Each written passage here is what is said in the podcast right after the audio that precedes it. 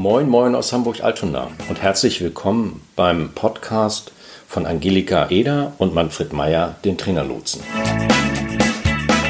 Der Trainerlotse nimmt sich in seinem wöchentlichen Podcast alles Akquise, alle Themen rund um die Vermarktung von Training, Beratung und Coaching zur Brust.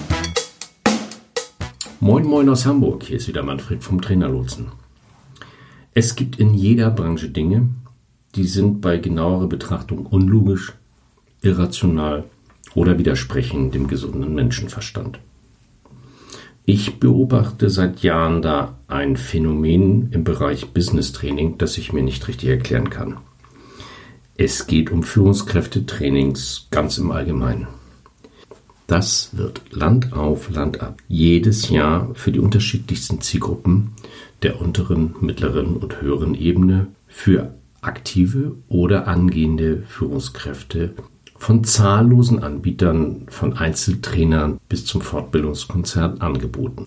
Und ich darf vermuten, auch deshalb, weil man damit Geld verdient. Und in der Mehrzahl wohl ganz anständig. Gleichzeitig stellen viele Studien und Befragungen von Mitarbeitern zu den Führungsqualitäten ihrer Vorgesetzten denen Jahr für Jahr gleichbleibend schlechte Ergebnisse aus. Im schulischen Zusammenhang heißt das dann Versetzung stark gefährdet bzw. fraglich. Wie passt das zusammen? Objektiv eigentlich nicht. Ich gehe jedenfalls davon aus, dass die Führungskräftetrainings in unserem Land Ausnahmen bestätigen die Regel, nicht das schlechte Führungsverhalten zum Ziel haben. Ganz im Gegenteil. Aber warum scheint die erlebte Realität von Mitarbeitern genau dies aber näher zu legen? Warum scheinen diese Investitionen in die Qualifikation von Führungskräften nicht nur ökonomisch zweifelhaft, sondern auf fatale Weise kontraproduktiv? Ich will hier niemanden den schwarzen Peter zuschieben. Wie gesagt, die Anbieter alleine tragen dann nicht die Verantwortung.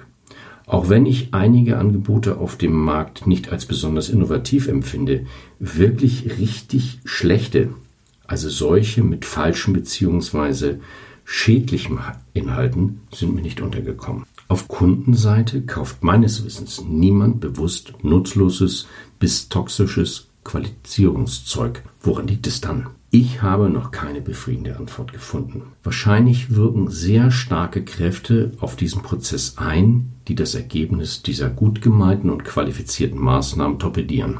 Ein Gedanke dazu, ohne Anspruch darauf, das Phänomen komplett zu beschreiben oder zu erklären zu können. Könnten diese Anstrengungen in die Qualifizierung von Führungskräften so begrenzt wirksam sein, weil zu häufig die falschen, weil ungeeigneten Kandidaten diese Förderung erfahren und dann im Führungsalltag doch nur wieder ihren persönlichen und formal erfolgreichen Handlungsoptionen folgen und sich damit dann auch kompatibel zur eigentlichen Unternehmenskultur erweisen, die zum Beispiel dem kurzfristigen Profit alles andere unterordnen. So, das war's für diese Woche. Wir hören uns wieder am nächsten Mittwoch. Bis dann. Tschüss.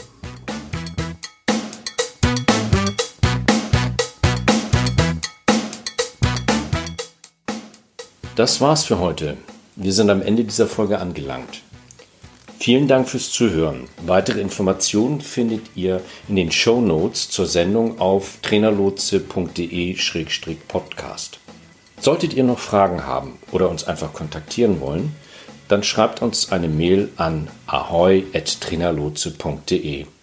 Zum Schluss haben wir noch ein paar Hinweise und eine Bitte. Wir sind sehr gespannt auf eure Feedbacks. Also mailt uns gerne, was euch durch den Kopf geht. Wir antworten direkt oder machen zu einer eurer Fragen bzw. Anregungen eine eigene Podcast-Folge. Und dann freuen wir uns natürlich auch, wenn ihr unseren Podcast abonniert und bewertet.